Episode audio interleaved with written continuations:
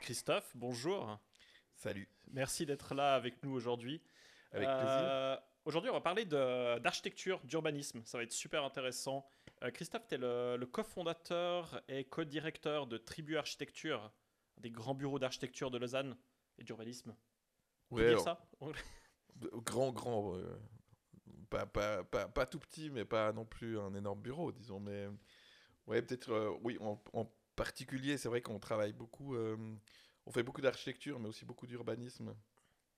Et puis, euh, on a aussi une activité de sensibilisation à l'environnement construit. Donc, on fait des animations dans les écoles, où on, en fait de moins en moins, parce qu'on a passé le, le bébé à une association, mais on donne des cours dans différents, différents cadres, des unis, des formations, euh, du SANU ou des choses comme ça. Mais alors, c'est ça. euh, je crois que euh, j'avais vu que votre, votre activité se partageait. C'était 80% architecture, 20% urbanisme. Mais j'ai l'impression que, bah, en en parlant, et j'ai l'impression que dans, dans votre communication, l'urbanisme a un, un rôle beaucoup plus important. Est-ce que c'est le cas? Alors c'est vrai qu'il y, y a beaucoup de, de réflexions en fait qui, qui sont d'abord au niveau de l'urbanisme. hein. Nous on a commencé comme un bureau d'architecte et puis assez rapidement on s'est rendu compte que euh, notre métier d'architecte euh, il nous satisfaisait pas complètement si on on travaillait pas à l'échelon en dessus. C'est-à-dire que si on nous disait euh, euh, un bâtiment à cet endroit-là avec ces règles-là, ben on ratait euh, pas mal d'opportunités en fait de de créer des espaces de vie tels que nous on les imaginait. Et c'est pour ça qu'on s'est intéressé euh, très rapidement à l'urbanisme et on a commencé à faire euh, de l'urbanisme euh, à peu près une, six mois, une année après avoir ouvert le bureau. Alors, je pense que tout le monde, tout le monde comprend intuitivement le travail d'architecte, dessiner, construire des maisons. Est-ce que tu peux expliquer un peu en quoi ça consiste un projet d'urbanisme? Alors un projet d'urbanisme, en fait, c'est euh, de la même manière qu'on travaille pour, euh, pour un projet d'architecture où l'important, en fait, c'est euh, de créer des espaces. Hein, le, le- le- mur, le- les toits, c'est pas ça qui est intéressant dans, dans- dans un bâtiment, en fait. C'est bien l'espace qu'on crée, les espaces dans lesquels on va vivre. Ben, de la même manière, l'urbanisme, c'est l'aménagement de bâtiments pour créer de l'espace public, globalement.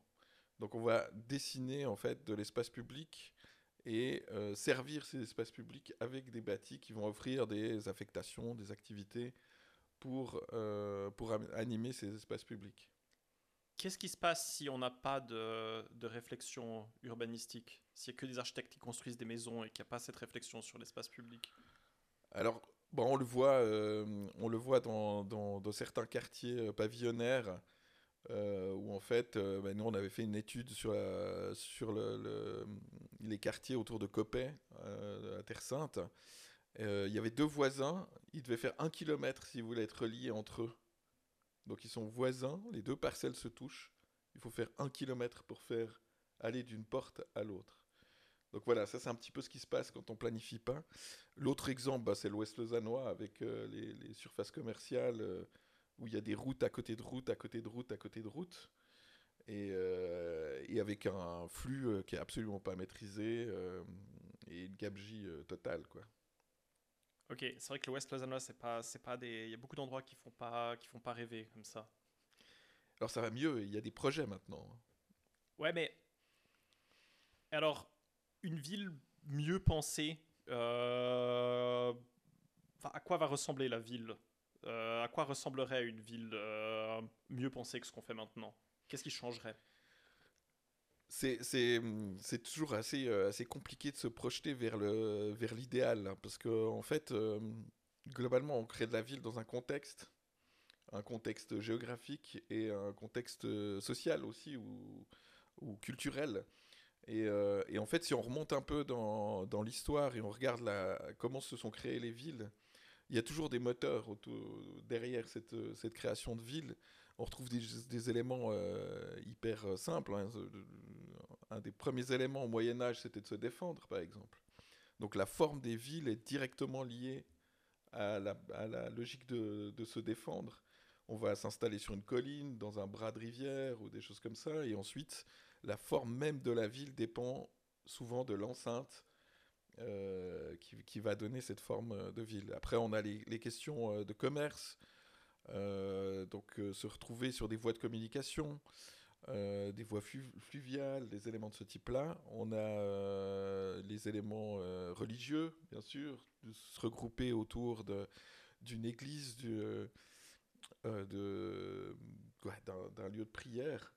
On a des exemples, euh, par exemple Gardaïa, euh, qui est une ville en, Algérie qui est construite euh, sur des collines. Et en fait, il y a le nombre d'habitants qui, qui, peuvent être accueillis dans la mosquée qui est au sommet de la colline. Et hmm. au moment où on a construit suffisamment de bâtiments, eh ben, hop, il y a une colline à côté qui a été colonisée, et puis on reconstruit une mosquée en haut. Et, c'est vraiment cette logique qui qui est qui définit en fait la façon de construire les villes. Et c'est un petit peu ce qu'on a perdu, euh, euh, on va dire principalement au, pendant le XXe siècle, hein, avec l'urbanisme moderniste, où en fait on a embrassé, et, de nouveau on peut pas le, on peut a posteriori c'est facile de faire des critiques, hein, mais on a embrassé ce nouveau euh, moyen de transport qu'est la voiture individuelle euh, et donc on s'est dit, ben voilà, on, va relier des, espaces où on va vivre, des espaces où on va travailler, des espaces où on va avoir du commerce, par des réseaux. Et en fait, on a perdu l'espace public complètement. Hmm. Et, euh, et, si tu regardes un plan d'une ville moderniste, en fait, euh, ce qui est dessiné, c'est les bâtiments, c'est le plein, qui a une forme. Et le, le vide, en fait, c'est le résidu. Et si tu prends une ville une ville euh, classique, on va dire, une ville italienne par exemple, c'est le, c'est que ça paraît extrêmement clairement que c'est les rues et les places qui sont dessinées et pas les bâtiments. À part des exceptions, des monuments qui vont se retrouver au, milieu d'une place, euh, au bout d'une, euh, d'une rue ou des éléments de ce type-là. Mais est-ce que je fais peut-être une analogie un peu lointaine, mais est-ce que du coup Internet représente pas l'aboutissement euh, de, la, de la ville moderniste où finalement on est, on est même plus des bâtiments mais on est des individus n'importe où dans le monde et on est connecté par, euh, par des câbles Internet et, du coup il n'y a absolument plus aucune euh, place publique. On, pourrait, on pourrait, on pourrait avoir cette lecture-là. Moi, j'ai plutôt l'impression que on utilise euh, Internet pour tout ce qui est plutôt fonctionnel. Et puis que, au final, quand on veut voir des gens, euh, on va les rencontrer. Quoi. Moi, je, connais peu de gens qui, qui font des visios avec leurs amis vendredi soir. Ah tiens, on va se faire une visio, à part si on a un éloignement. Quoi. Apéro Zoom, c'est quand même un concept qui, est apparu Alors, ces dernières années. On a fait 2-3 apéros Zoom avec des potes pendant le Covid. C'est tellement bizarre. C'est bien que tu as réussi à en faire 2-3. Je pense que 1, ça, ça, suffit en principe. Ouais, ouais. Disons, j'ai aucune envie de, de, de, répéter l'expérience.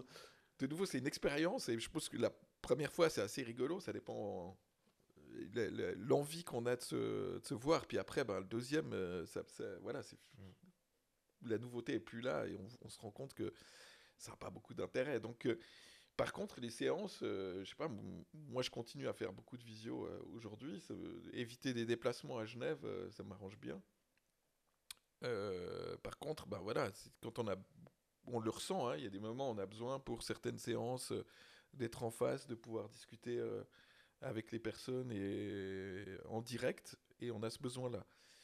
Et donc j'ai plutôt l'impression qu'Internet nous pousse à retrouver euh, du contact, du lien. Euh, si on regarde, il me semble, les marchés, euh, ils sont en plein essor aujourd'hui. les bistrots sont pleins. donc on, a besoin en fait de, ce contact, de ces lieux de rassemblement.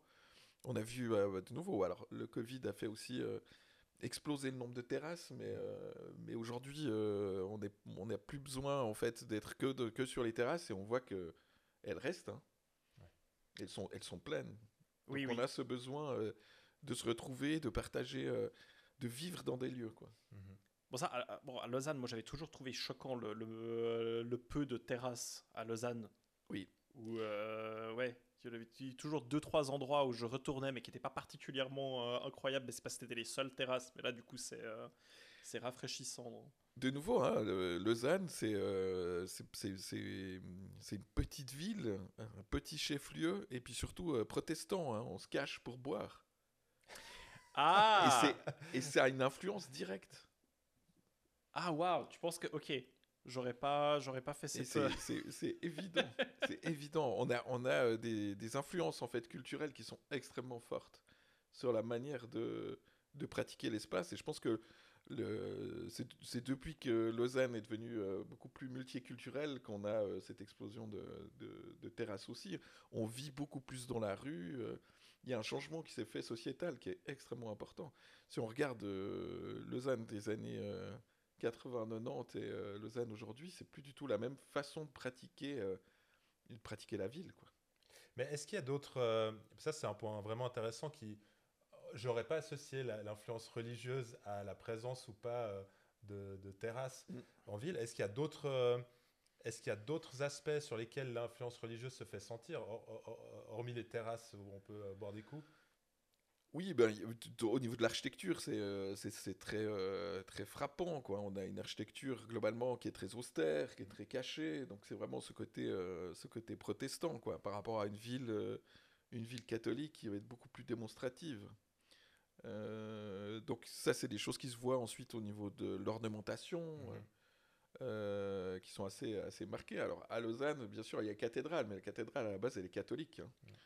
Donc, euh, oui, elle est très ostentatoire et, et tout, mais si on regarde les, les- les autres bâtiments, on, on est assez, assez en retrait, quoi. quand on, quand on regarde l'architecture d'au- d'aujourd'hui, enfin mon sentiment en tant que enfin, laïque du domaine, est-ce que j'ai l'impression qu'on tend vers un certain minimaliste. On a des, plutôt d'un côté bloc, anguleux. Euh, Qu'est-ce que est-ce que c'est ça la tendance actuelle ou est-ce que tu parlais d'orne- d'ornement- d'ornementation euh, il y a quelques instants Est-ce qu'on peut imaginer le retour de- d'éléments décoratifs dont c'est la seule vocation? Ils sont juste là pour faire joli et on n'est plus dans une, une esthétique qui découle de la fonction euh, purement. Alors, il y, a- il y a toujours des évolutions. hein. Mm. Euh, et on a eu, euh, justement, on va dire fin, fin 90, euh, début 2000, euh, la Swiss Box, on appelait ça. Mhm. C'est vraiment ce courant en Suisse, hein, et particulièrement en Suisse, construction extrêmement simple, très épurée, qui Mhm. paraissent simples, hein, qui sont très très compliquées à faire pour, pour arriver à quelque chose de très épuré. Mais aujourd'hui, en fait, on, a, complètement euh, quitté en fait cette, euh, euh, logique-là.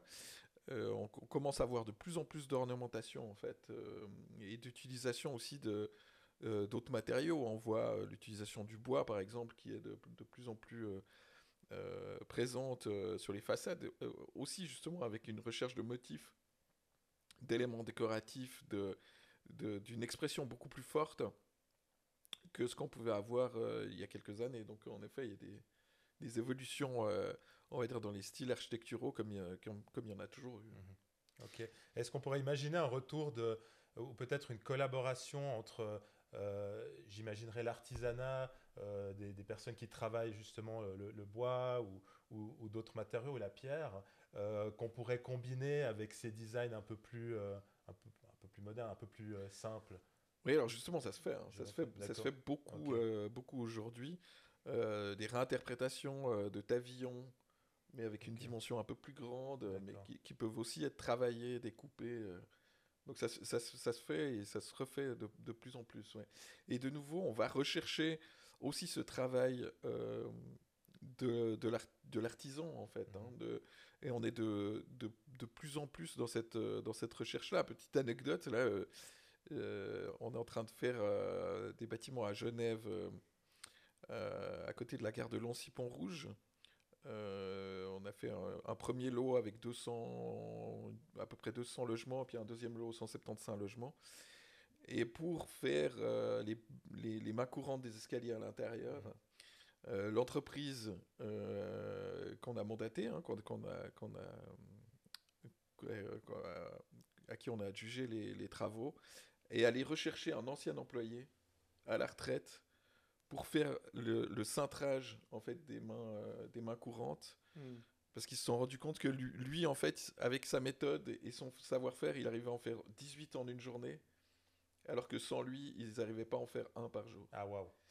Et donc, en fait, on se retrouve à cette ère, euh, comme tu le disais, hein, cette ère du, du numérique, cette ère de super technologie. En fait, quand on veut quelque chose, un, certain rendu, une certaine qualité, en fait, il faut ce savoir-faire. Et je pense qu'on est à un tournant. Aujourd'hui, on se rend compte clairement euh, de l'importance du savoir-faire. On le, on le voit aujourd'hui, en fait, euh, avec, euh, avec ces nouvelles missions lunaires. on est euh, 50 ans après et on c'est quelque chose de très compliqué à faire, à refaire quelque part. Mhm. Et, euh, et donc, il y a des savoir-faire qu'on a, qu'on a perdus euh, et qu'on essaye de retrouver aujourd'hui. Et je pense que c'est dans tous les domaines. C'est intéressant, ça me fait penser à une, une anecdote que j'ai entendue sur un, un monument en dans une ville italienne. Il s'agissait d'une porte monumentale euh, qui avait été euh, coulée d'un seul tenant, en fait, je crois en bronze, et qu'aujourd'hui on ne saurait pas euh, répliquer cette technique, en fait. Oui, exactement. Et puis, il y a plein de, plein de techniques comme ça que qu'on n'arrive plus à refaire. Et des, des, des, des- des chercheurs qui ont essayé aussi à refaire des canons en bronze, ils n'y arrivent pas. Mm, ouais. Donc, c'est c'est, euh, c'est assez fou. Donc c'est une bonne nouvelle pour les personnes un petit peu nostalgiques du, du bon vieux temps, quelque part, euh, ou d'une certaine esthétique passée euh, qui tombait en désuétude, et pour retrouver euh, des, Mais des- justement, pourquoi Oui. est-ce qu'elle devrait être passée? C'est ça. Ça peut être une nouvelle esthétique euh, contemporaine. C'est vrai, c'est un bon point. Et, mais on a, on a toujours, euh, nous en tout cas, comme, comme, euh, comme urbanistes, on a, on a souvent été euh, traités de passéistes. Comme urbaniste, Ouais. Pourquoi Très souvent, euh, dans, dans les années euh, 2000, quand on, on prônait justement un retour à l'espace public, euh, en disant que euh, la première, le premier espace public, c'est la rue. Déjà, hein. aujourd'hui, on, l'a- on, le on commence à le retrouver. Hein, tous, ces, tous ces processus de modération euh, de trafic dans les rues, c'est retrouver ce premier espace public. Quand on sort de chez soi, on arrive en général sur, la- sur une rue. Ensuite, les places, bon, voilà, c'est c'est quelque chose de, de plus, euh, de plus exceptionnel. euh, c'est pour, pour des événements euh, particuliers, mais on croise ses voisins dans la rue. Et au moment où la rue, c'est qu'un axe de circulation, ben, on croise plus ses voisins globalement. Mais attends, donc tu disais dans les années 2000, vous étiez taxé d'être passéiste. Oui, Mais je croyais que le, le- on parlait de, de- de la- du rôle de la voiture dans la ville, mais ça c'était plus dans les années 60-70. Jusque dans les années 2000, euh, c'était un peu une, une idée de, de frange de penser que la rue était une- un lieu de rencontre. Oui, complètement. ouais, ouais. Et Est-ce que le courant change maintenant? Alors je pense qu'aujourd'hui, clairement, on voit, on voit qu'il y a une acceptation euh, des mesures de, de modération, euh, de, de- de recréer des zones piétonnes. On a arrêté de faire des zones piétonnes pendant euh, 30 ans. Quand tu parles de mesures de modération, qu'est-ce que ça veut dire? C'est de faire des zones de rencontre, des zones 30, donc des, Ah, des zones où on va, on va ralentir en fait euh, principalement la voiture euh, pour pouvoir en fait euh, avoir un équilibre entre tous les modes de transport. D'accord. Et donc, la voiture a eu un rôle très important. Maintenant, on essaye de, de- de limiter, de modérer la voiture. Quel va être le rôle dans la, dans la voiture dans le, dans le futur? Je pense que la, voiture, elle va potentiellement toujours garder, euh, garder un rôle. hein. La voiture, de, de nouveau, il faut, faut, faut- faut voir ce, que, ce qui est derrière. On parle de transport individuel euh, motorisé euh, dans, le jargon de la mobilité. Et ce qu'il faut bien voir, c'est vraiment le côté individuel et motorisé qui définit en fait la voiture. Quand on prend une voiture en car sharing, du mobility ou des choses comme ça, on n'est déjà plus vraiment là-dedans. Donc, euh, je pense que ce qui est, ce qui est vraiment, euh, ce, qui, ce qui pourrait disparaître, c'est une voiture personnelle. Euh, parce qu'en fait, le nombre de voitures qu'on a, le parc de, de voitures aujourd'hui, il est, il est gigantesque et les voitures roulent extrêmement peu au final. Et donc, euh, il y a toujours pas mal de, de gens qui disent oui, mais vous critiquez la voiture, euh, mais demain, euh, la voiture sera propre. En fait, la voiture, la pollution euh, engendrée par la voiture, c'est c'est un élément, mais au final, au niveau urbanistique, c'est un élément extrêmement secondaire. Premier facteur euh, euh, que la voiture a sur la vie de tout un chacun, c'est l'insécurité qu'elle crée. Si on regarde pourquoi on ne laisse pas des enfants jouer dans la rue, en général, oui, globalement dans les espaces publics, c'est l'insécurité créée par la voiture. C'est le, point numéro un. Si vous enlevez la voiture d'un endroit, les enfants y jouent dans la rue. C'est immédiat. Et puis, deuxième élément, c'est la, place que prend la voiture dans la ville. C'est quelque chose de, gigantesque. Hein. Euh, c'est de l'ordre de 30%, de la surface qui est dévolue à la voiture dans une ville. Si on prend le stationnement, euh, de nouveau, hein, une voiture, c'est un stationnement au départ, un stationnement à l'arrivée, plus des kilomètres de route. Et donc, c'est euh, gigantesque, cette emprise-là. Alors, on, a vu hein, déjà relativement tôt euh, du travail de reconquête de l'espace public. Si on prend euh, à Lausanne, euh, je ne sais plus si elle a un nom, cette, place, quand on, entre la rue Etra et où il y a les, les bistrots, l'étoile blanche, le Saint-Pierre, etc., c'est un espace qui était avec un trottoir de 1 mètre au hmm. bord des façades jusque en 2006, si je ne dis pas de bêtises.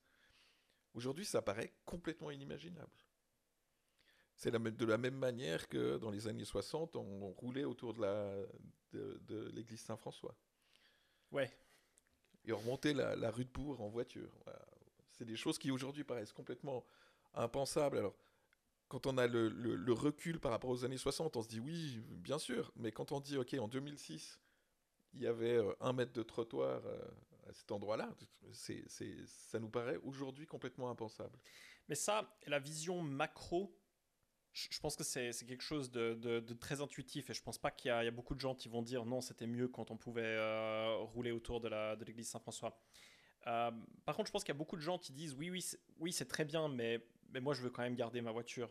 Euh, j'en ai besoin ou autre. Comment on peut répondre à ces gens-là? En fait, il faut expérimenter autre chose. C'est souvent ça le, le, problème, c'est que tant qu'on n'a pas essayé une autre façon de faire, on est convaincu que la façon dont on fait les choses est euh, la seule, quelque part, ou la meilleure. Ou... Et alors, je ne dis pas que dans tous les cas, on peut se passer de voiture, mais globalement, euh, on peut se passer de voiture dans énormément de, situations. Mais est-ce qu'on ne euh, pourrait pas imaginer au, fil de, au fur et à mesure d'une adoption plus généralisée des transports publics pour les déplacements euh, en ville, que la voiture euh, euh, se voit assigner un, un peu un statut d'objet de loisir au final? On prend la voiture pour aller faire un tour hors de la ville ou se rendre peut-être pour, pour voyager d'une ville à l'autre, ça fait de moins en moins de sens, effectivement, en, raison de la, disponibilité de transport public, mais pour aller se faire euh, peut-être une petite balade ou euh, dans un endroit qui serait un petit peu moins desservi. Moi, je suis un grand fan de voiture, j'adore conduire. Euh, c'est, pour moi, c'est un immense plaisir. petite décapotable, cheveux au vent, c'est un, c'est un truc que je fais avec autant de plaisir qu'aller faire une rando ou me balader à vélo. J'imagine que je suis pas seul dans ce cas. Il y a des gens qui aiment, je sais pas, peut-être la vitesse. Alors ça, c'est pas quelque chose qu'on veut, qu'on veut encourager. Mais il y a ce côté plaisir dans la conduite, euh, qu'il s'agisse d'une voiture. la moto est moins concernée par les problématiques qu'on a, qu'on a abordées durant cette. Euh, pas, il, y a, il, y a la, question du bruit, en fait, qui, est, oui, la, très, très grosse problématique aujourd'hui. Alors, moi, j'ai habité au chemin de Beaulieu, euh, près, de, près de Chaudron. J'habitais au deuxième étage. Et là, quand une Harley partait au, feu, au, feu, vert, enfin, tu pouvais pas garder la fenêtre ouverte en été, c'était pas possible. Donc, effectivement, oui, c'est un point, j'ai un peu négligé là. Mais mais est-ce qu'on pourrait pas imaginer ça, la voiture qui devient un objet de, loisir, de, plaisir, et c'est pour, plus pour se balader qu'autre chose, et du coup, euh, ça reste une utilisation occasionnelle et qui, est, qui est moins impactante justement pour la dynamique euh, euh, des villes au final?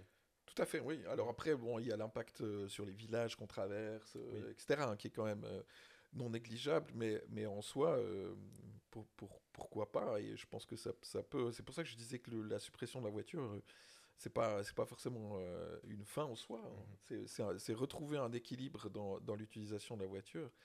Euh, quand tu quand tu parles en fait d'aller faire une, une balade, euh, moi ça fait 20, 23 ans, 24 ans que je suis chez Mobility. Mhm. Et donc au début, forcément, je me disais ah mais tiens on va aller faire une balade dans le Jura. Parce que, parce que voilà, j'avais l'habitude de le faire bah, avec mes parents à l'époque, etc. De dire, bah, le dimanche, on va se faire une balade. Et quand tu regardes la facture de Mobility pour aller faire une heure de marche dans le Jura, tu te dis, ah, en fait, je vais peut-être aller me balader un peu plus près. et, et, tant que tu as ta voiture, en fait, euh, et que tu ne vois pas le coût qui est réel derrière l'utilisation de, de, ta voiture, en fait, tu n'as pas conscience de ce que ça implique. Ok. Mm. Et il y avait des études hein, qui avaient été faites par euh, euh, Ivan Illich et euh, Jean Robert dans les années 70 sur. Ils ont beaucoup travaillé sur la, la question de la, de la, vitesse. Et il, il, disait que si tu mets tous les paramètres les uns à, à côté des autres, globalement, tu avances toujours à 6 km/h. Tu avances en fait que tu marches ou que tu prennes une voiture, tu avances à 6 km/h. Pourquoi? Parce que si tu prends en considération le temps qu'il te faut pour travail, de travail pour acheter ta voiture, pour payer ton essence, le travail, que, le, le, le, temps que les ouvriers ont passé pour construire ta voiture, etc. etc., etc. Si tu cumules les éléments, tu te rends compte que tu avances toujours à la même vitesse. Et qu'en fait, la vitesse n'est qu'un privilège de, des élites -hmm. par, rapport, euh, par rapport aux autres, euh, aux autres personnes. Et, euh, et ça, ça, de la même manière, quand tu construis une autoroute, en fait, tu vas accélérer le flux dans un sens, et puis le, le flux qui va, qui va être perpendiculaire quand tu dois traverser une autoroute. Il ben, y a des gens qui, qui mettaient deux minutes pour aller d'un endroit à un autre, qui, de par l'autoroute, vont mettre un quart d'heure, voire une demi-heure.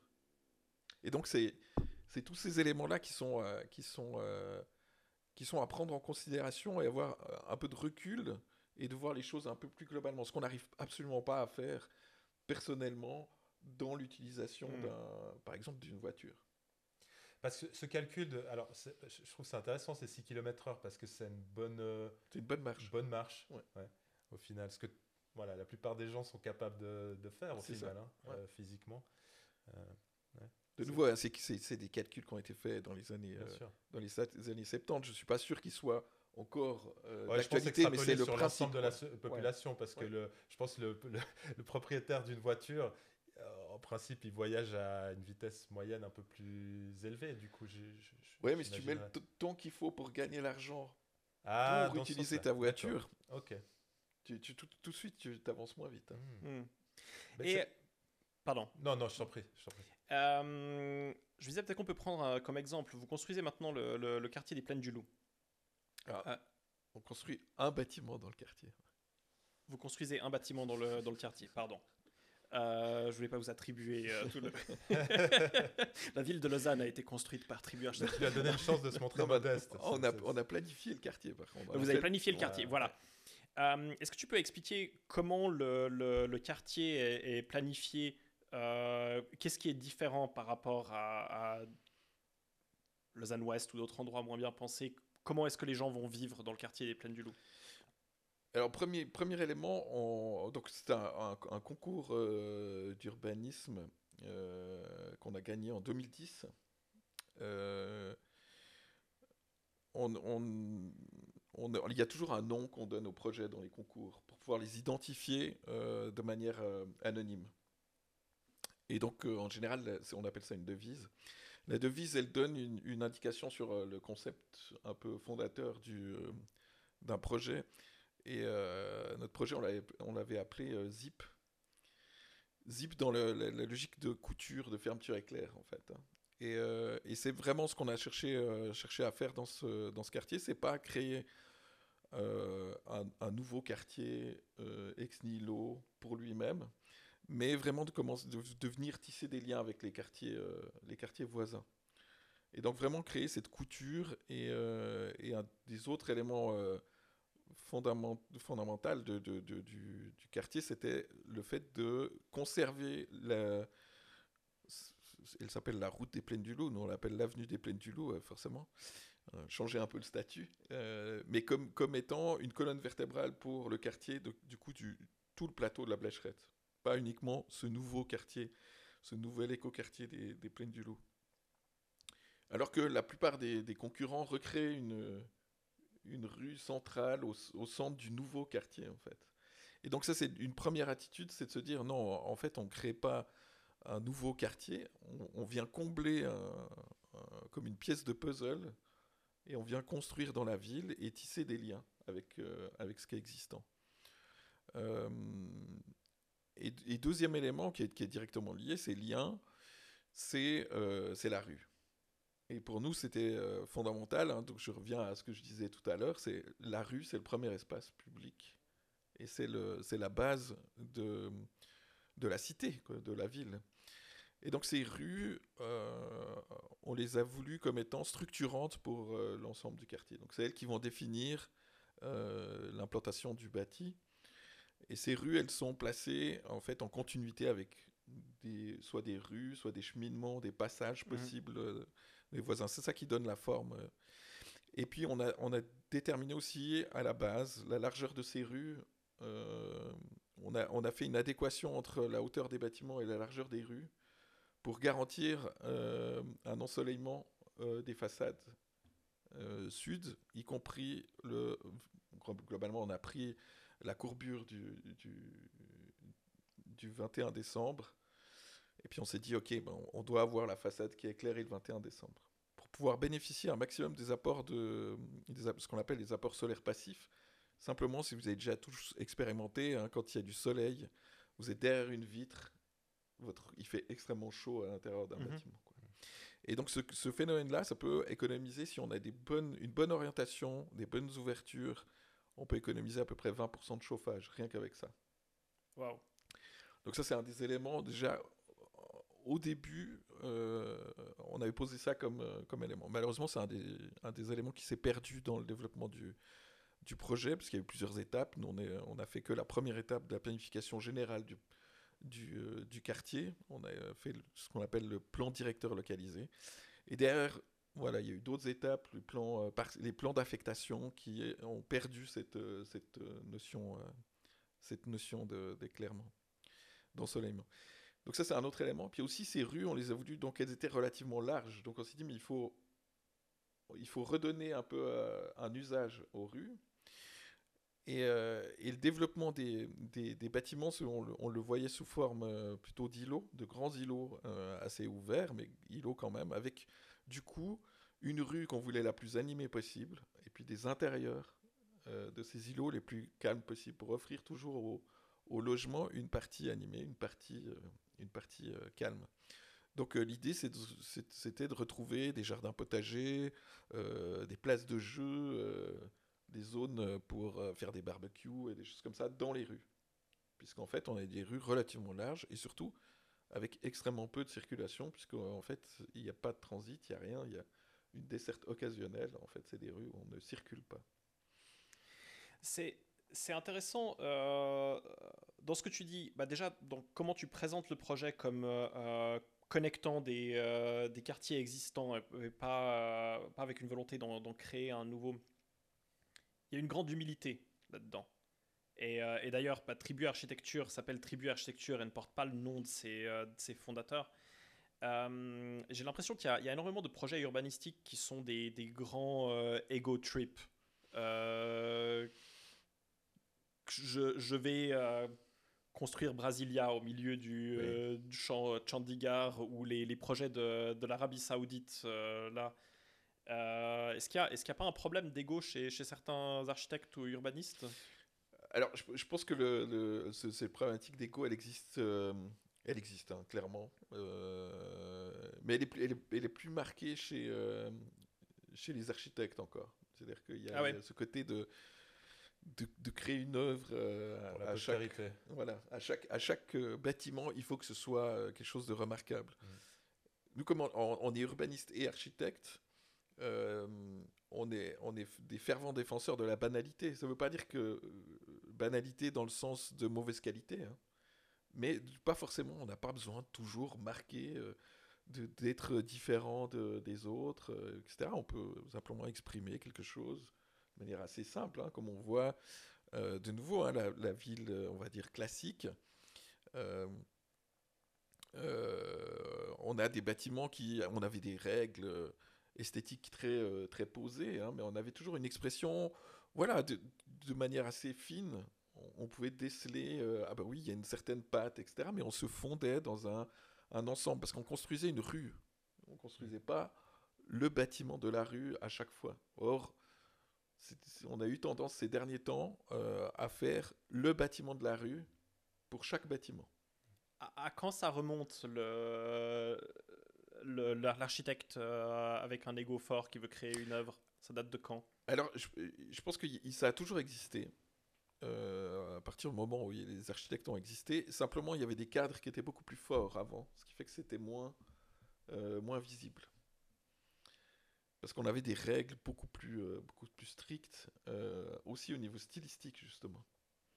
Et donc on avait une expression qui était, euh, qui était donnée, on devait respecter des, des hauteurs de corniche, un ordre, les fenêtres, elles devaient voir telle hauteur, etc. etc. Donc on passait à un étage supérieur, elles étaient un peu plus petites. Il y a, il y a tous des éléments qui étaient complètement décrits et relativement figés. Ce qui fait que l'expression, elle était beaucoup moins visible. Et, quand est-ce qu'on a abandonné ça et pourquoi? Mais C'est principalement le, avec le modernisme, en disant bah, on veut casser. C'est, le modernisme, euh, on, peut, on peut le voir comme le mai 68 de, de l'architecture. C'est-à-dire, il y a un moment, on n'en on on veut plus de ces codes, ce qui n'est pas forcément euh, négatif, hein, de nouveau, mais ensuite, ça. Donc, on, veut une liberté dans, dans, dans, l'architecture, et du coup, une expression qui, qui pouvait aller dans, dans tous les sens et du coup qui est lié aussi avec le développement de cet urbanisme moderniste, euh, donc qui, est sorti de la logique de construire le vide, mais on a passé à construire le plein. Et donc c'est le cumul de ces deux éléments qui font qu'on va créer des objets euh, chaque fois uniques. Et si tu regardes le, plan, euh, tu citais Brasilia, c'est en fait un plan, c'est chaque fois une œuvre d'art en fait. C'est presque une sculpture dans, dans la, dans la ville. Le bâtiment n'est là que pour exprimer une forme euh, dans la ville, euh, mhm. comme un champ de sculpture, quoi, une exposition euh, de sculpture. Dans, le projet des Plaines du Loup, tu mets notamment l'accent sur le côté, j'ai l'impression, un peu communautaire, de créer des espaces pour faire des barbecues. J'ai l'impression derrière, il y a un peu cet espoir que les voisins vont interagir entre eux, vont créer des liens, etc. etc. Est-ce que, je vais faire un peu l'avocat du diable, mais est-ce que c'est vraiment quelque chose qui est souhaité par, euh, par le, citoyen, par le locataire, par l'habitant Ou est-ce que c'est un petit peu une, une, un, fantasme de, de l'architecte ou de l'urbaniste. Euh, quand, quand, je pense aux, cités HLM, euh, par exemple en France, qui, étaient, qui ont été un peu conçues, j'ai l'impression initialement comme justement ce projet communautaire hors des villes, on va mélanger un petit peu tout le monde principalement, je pense, des personnes issues de classe ouvrière, mais des Français de souche, des gens venus de l'étranger, etc. Et on les met ensemble et euh, on voit des croquis, des dessins euh, qui mettent vraiment en valeur cette, cette vie communautaire, ce partage euh, entre les gens. Et en finalité, on a un petit peu. Enfin, quand on parle de cité HLM aujourd'hui, c'est la vision, je pense, du, un peu de l'enfer urbain, d'un échec en termes de planification. Urbanistique et euh, qu'est-ce qui change maintenant? Qu'est-ce qui fait que dans un projet tel que celui des Plaines du Loup, on ne va pas vers ces mêmes, euh, ces mêmes problèmes? Alors, il il faut, il faut pas oublier que hum, ces cités HLM, euh, elles se sont construites dans l'urgence.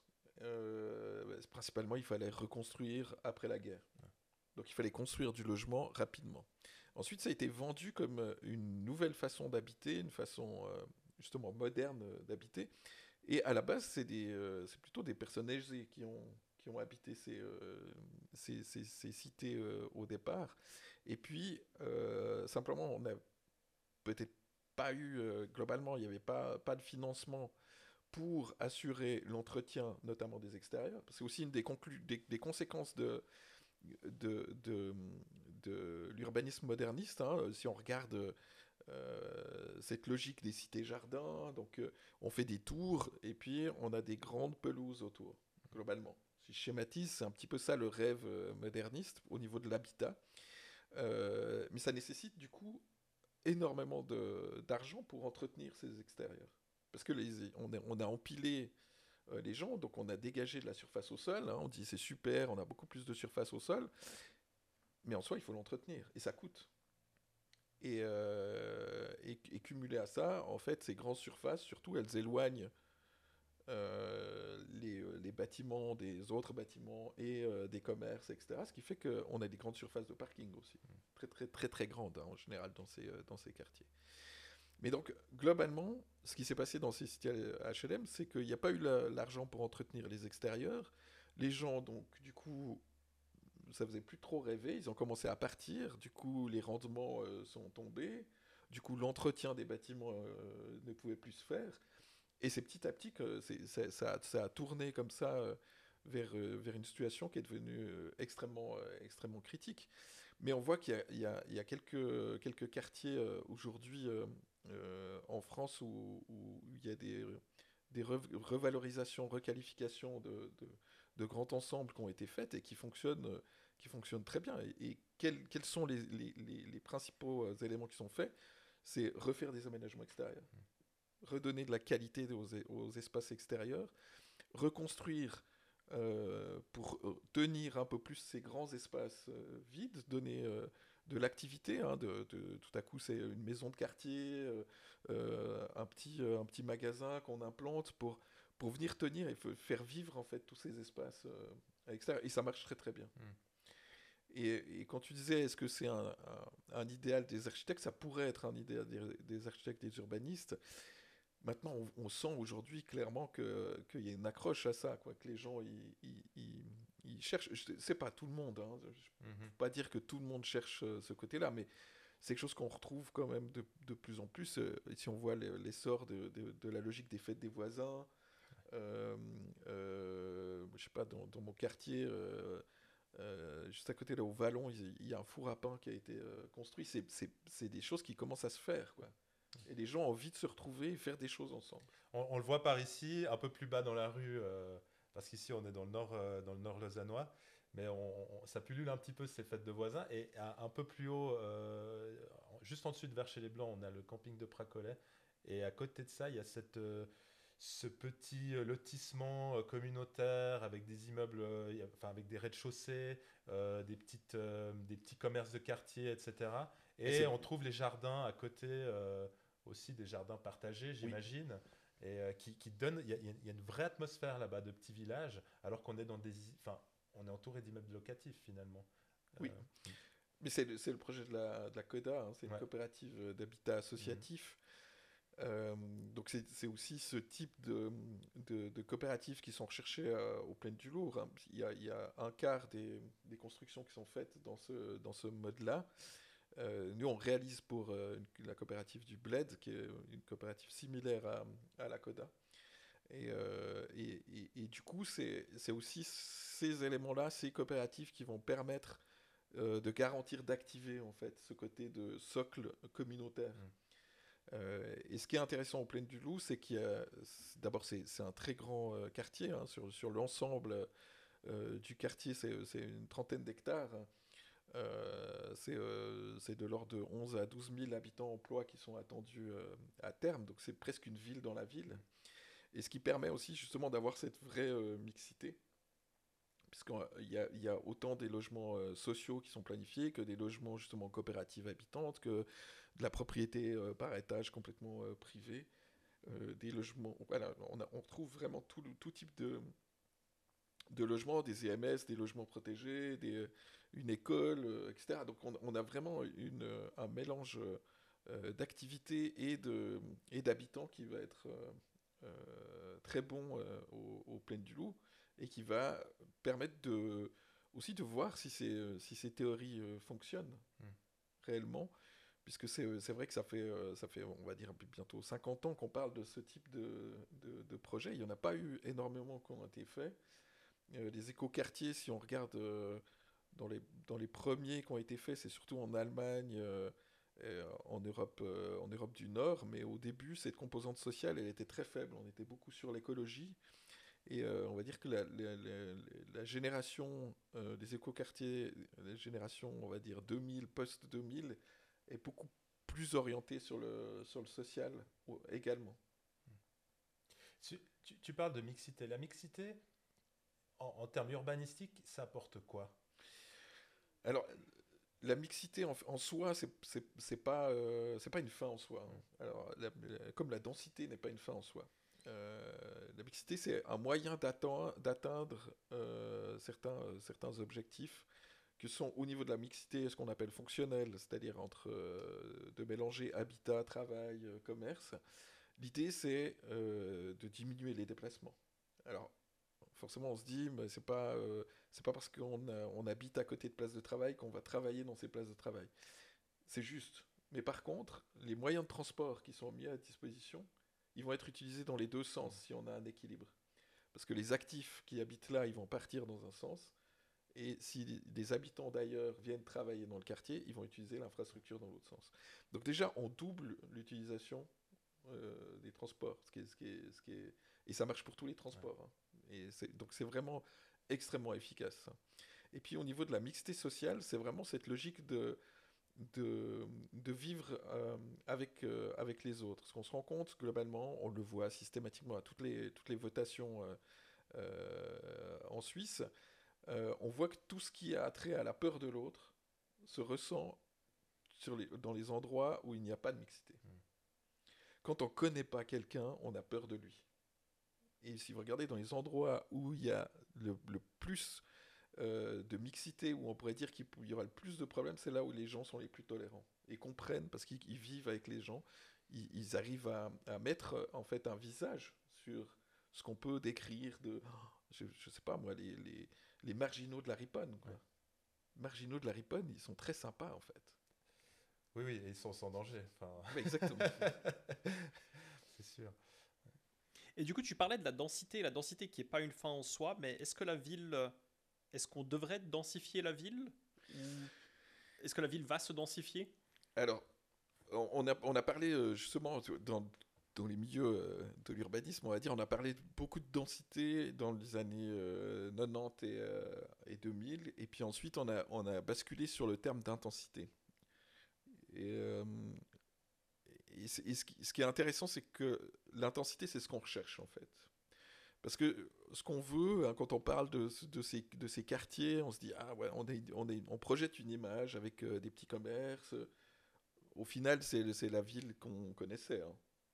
C'est pour ça qu'on est traité de passéiste, parce qu'on est en train de refaire ce que la ville qui existait auparavant. Ah si on regarde le layout pour Gabriel et moi qui avons pu prendre connaissance un peu des, supports de, cours que je crois que tu utilises, euh, on est très proche de ces petites villes italiennes, euh, ou même, euh, il y en a une en, Mauritanie, je crois. Vraiment vu d'en haut, c'est très très similaire, c'est frappant. Et du coup, c'est. Pardon, j'ai perdu le fil du, du coup. Ah, excuse-moi, pardon. Euh, Vous étiez accusé d'être passéiste. on parlait de densification. Oui, densification. L'intensification. Non pas densité. Et, et on, cherche cette intensité pour, pour, pour avoir en fait des commerces qui soient vivants. Si on veut avoir des commerces, il faut qu'il y ait du monde. Si on veut avoir des bistrots, il faut qu'il y ait du monde. Si on veut avoir euh, ne serait-ce qu'une crèche, une école, il faut qu'il y ait du monde. Il faut et, et, du coup, si on veut se passer aussi de voitures, il faut qu'il y ait suffisamment de monde à proximité pour qu'il y ait des choses qui se passent pour que on puisse faire les choses à pied, à vélo, voire en transport public. Mais donc, si je comprends bien, l'intensité, ça veut dire la, la, la densité de personnes actives ou c'est une intensité d'échange, en fait, globalement. Et donc, c'est euh, une intensité, forcément, ça passe par le nombre de personnes qui vont être présentes, mais avec le nombre de personnes qui vont être capables d'avoir des échanges. C'est-à-dire que la personne qui descend de son, son appartement dans son parking, qui prend sa voiture, elle va pas avoir beaucoup d'échanges euh, autour d'elle. Ok, donc euh, ça c'est haute densité, faible intensité. Voilà. D'accord. Et donc c'est vraiment c'est un équilibre qu'on a trouvé, hein, comme le développement durable. Hein, c'est une logique d'équilibre entre euh, l'environnement, le social et l'économie. Et, il, faut, il faut toujours chercher cet équilibre. Et je pense qu'en matière de densité, on doit absolument trouver un équilibre et cet équilibre, il doit être trouvé pour chaque projet, chaque situation. Et on n'a pas de recette miracle de dire c'est tel chiffre euh, qu'on doit, qu'on doit atteindre. On avait fait une, petite, euh, un petit dossier, euh, une petite étude sur la, sur la densité en 2012, où on montrait en fait qu'on avait une, une, une relation, c'est-à-dire que pour avoir des transports publics efficaces, il faut une certaine, il faut une certaine densité. Ça, il y a des études qui ont été faites qui le démontrent. Donc il faut à peu près euh, 150 habitants à l'hectare pour pouvoir commencer à avoir des transports publics un peu performants. Et puis ensuite, il y a une certaine densité qu'on n'arrive pas à atteindre en ayant euh, des logements, principalement des logements. Donc, euh, dès, qu'on veut atteindre des densités très élevées, euh, c'est forcément qu'il y a beaucoup de bureaux. Parce qu'on n'a pas les mêmes critères euh, pour, pour des bureaux que pour, euh, que pour des, des logements. Donc, c'est vraiment cet équilibre-là qu'il faut trouver euh, et qui va être en fait euh, lié à chaque, à chaque projet. Euh, J'ai une question, c'est un peu, euh, euh, un peu différent, et je crois savoir la réponse, mais euh, on parle de voiture autonome. Euh, on nous annonce, ça fait un moment qu'on nous annonce la voiture autonome.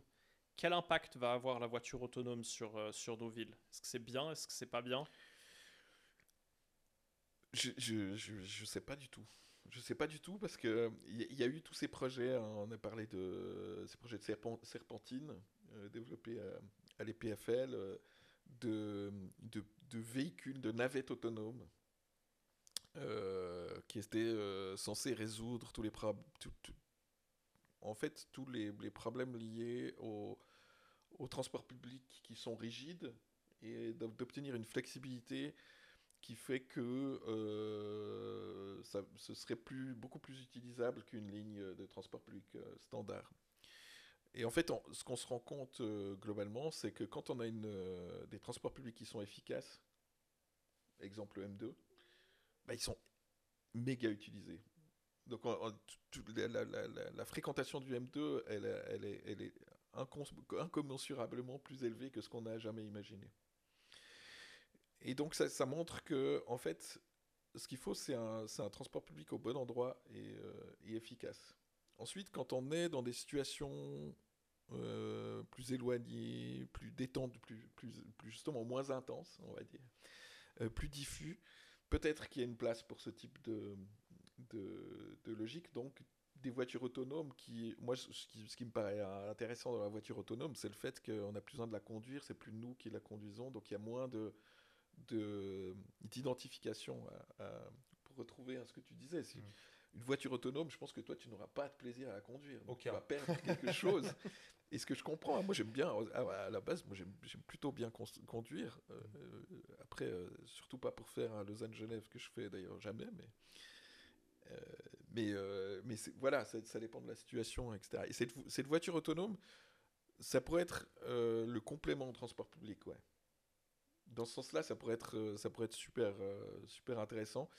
Mais de nouveau, hein, euh, je que Cossonay, ils avaient un bus autonome euh, qu'ils ont, je, crois, je- il n'a jamais vraiment marché. euh, Il n'y a pas, a pas de demande pour ça. euh. Il y a un peu un mythe aussi derrière ça, donc il faudra trouver la place, euh, la place exacte de, cette voiture autonome dans un panel de, de mobilité. Ouais, parce que j'avais vu des, des, euh, des scénarios catastrophes euh, donc, qui disaient que la voiture autonome allait faire que ça allait disperser les gens et qu'on aurait des gens qui, euh, qui vont faire leurs courses et qui disent à leur voiture de, de faire des tours du pâté de maison euh, pendant 30 minutes euh, parce qu'ils peuvent pas trouver une place de, de, parc. euh, Et, euh, et de l'autre côté, il y a des scénarios très positifs, justement, comme qui disent que ça va, ça va résoudre les problèmes de, euh, de connexion. Toi, tu es plutôt, t'es plutôt positif. Ben, C'est-à-dire que je, je pense que l'attrait de la conduite euh, va fortement dimi- diminuer. Du coup, je, je pense que ça va être plutôt un complément euh, en transport public qu'autre chose, en fait. Vraiment. Moi, je le vois comme ça. Donc, je, je, je peux le voir que positivement, en fait. Cool. Moi, j'ai une petite question euh, avant de conclure. Euh, pour toi, c'est quoi la ville idéale et est-ce qu'elle existe déjà? C'est c'est une, bonne question. Je pense que je- j'en discutais, j'ai visité un, un- nouveau quartier euh, à, Genève, à Belterre, au communaux d'Ambilly. Et puis, euh, et puis je discutais avec, euh, avec un conseiller administratif de, Vernier, puis il me parlait de ses vacances. Il me disait, ah mais c'est fou, on n'arrive pas. Parce que moi je lui disais, mais l'espace entre les bâtiments il est quand même très très grand. Quoi. Puis il me disait, mais c'est fou, c'est vrai que quand, on est en vacances, on a des venelles de 2 mètres de large, puis on trouve ça génial, ça donne une qualité. Euh, et on n'arrive pas à faire ça. Et je pense que c'est cet équilibre-là entre ce qu'on planifie aujourd'hui, on n'arrive pas à aller jusqu'au bout des choses parce parce qu'on a des références qui sont pas les bonnes. Et en soi, les, les, les villes euh, euh, médiévales,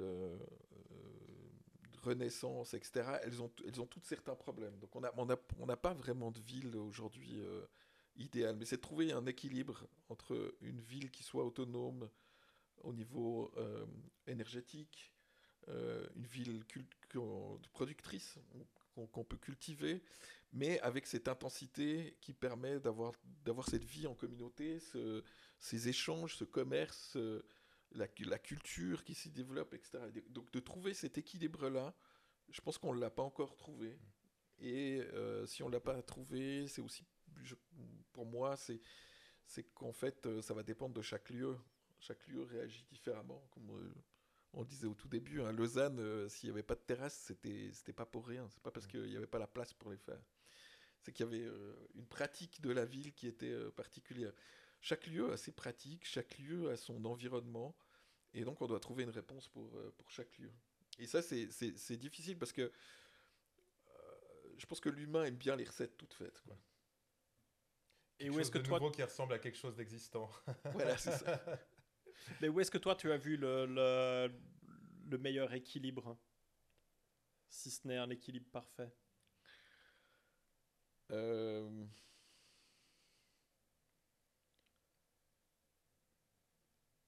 plaines du loup. Non, justement, je ne sais pas, parce que c'est pas encore. C'est difficile, hein, les plaines du loup aujourd'hui, c'est encore en, en chantier, c'est très difficile de se rendre compte euh, de, de, ce que ça va donner. Donc c'est très facile de, de critiquer, en fait, à cette phase-là du, du, du, projet, il faut vraiment attendre que les espaces soient faits, que ce soit, que ce soit entièrement, euh, entièrement livré. On a travaillé aussi sur un quartier à, à, à Morges, le quartier de l'Églantine, nouveau quartier hein, euh, vers la patinoire, euh, on a fait le, le, de nouveau le master plan, hein, ce plan d'urbanisme, et on a réalisé euh, deux bâtiments. Bah, tant que les échafaudages n'étaient pas en bas, moi j'avais des doutes sur les dimensions encore. Tu sais, tu, tu te dis, mais est-ce qu'on est qu'on n'est pas allé un peu trop serré? Et puis les aménagements qui sont faits, les échafaudages qui sont plus là et tout. C'est juste ce qu'il fallait, quoi. Okay. Et il faut vraiment attendre le dernier moment. Donc les plaines du loup, on verra. et euh, mais autrement, euh, de nouveau, hein, je pense que pour moi, moi j'adore les, les, les, villes. Euh, je sais pas, New York, c'est génial. Ça manque de verre. Mais il y a toujours ces échappées. Euh, au bout de chaque, chaque rue, tu as, ces, ouvertures dans les deux sens sur les, euh, sur l'Hudson et euh, l'East River, c'est incroyable. C'est des, des, choses qui sont ultra, euh, ultra, euh, euh, ultra positives, ultra, ultra bonnes, alors qu'on a une densité extrême euh, sur Manhattan. Quoi. Mm -hmm. Mais on a des qualités urbaines qui sont assez, assez démentes. Donc voilà, après Paris, c'est une ville fabuleuse. Lausanne, il y a des quartiers super. A des quartiers aussi, si, on, si on regarde, on n'a pas du tout la, la, perception de la densité euh, si on prend les quartiers sous gare, on est, on est plus dense que les quartiers de la Rouvray, par exemple. Quartier de Tours. Euh. Donc, c'est. Il y a de la qualité aussi à, plein d'endroits, en fait. Je ne veux pas dire que. Voilà, il faut, il faut essayer de faire le mieux. Mais aujourd'hui, moi, j'ai pas vu un, quartier où je me dis, ça, c'est vraiment euh, idéal. Quoi. Et. Euh pour conclure, est-ce que tu es optimiste ou pessimiste pour, euh, pour l'avenir de la ville et, pourquoi? Je pense que euh, je suis plutôt positif. Je trouve que les, mouvements aujourd'hui sur, sur le, les réflexions et les, et prises en main des villes les, les, sont vraiment assez intéressantes. Moi, je travaille aussi pas mal, pas mal à Genève. Euh, alors là, les, décisions urbanistiques se font plus au niveau du canton mais il y, a, des, vraies, des réflexions qui sont menées. Et euh, je pense qu'il hum, y a des, virages qui pourraient être pris euh, aujourd'hui, qui sont en, passe d'être pris. Je, pense qu'il y, a pas mal d'améliorations. Maintenant, le problème, c'est que potentiellement, on est vraiment trop tard. Mais ça, c'est une autre question. C'est plus, plus à l'échelle de la ville, c'est à l'échelle planétaire. Mais, euh, au niveau de la ville, je pense qu'il y, y, y, a une vraie évolution intéressante euh, qui, est, qui, est, prise aujourd'hui de remettre de la vie en ville. Quoi. Super. On abordera du coup le sujet de l'effondrement euh, dans un futur épisode. Volontiers avec mon, avec mon collègue euh, Laurent Guidetti. On fera ça. Avec plaisir. Christophe, merci beaucoup. C'était hyper intéressant. Merci, merci à vous.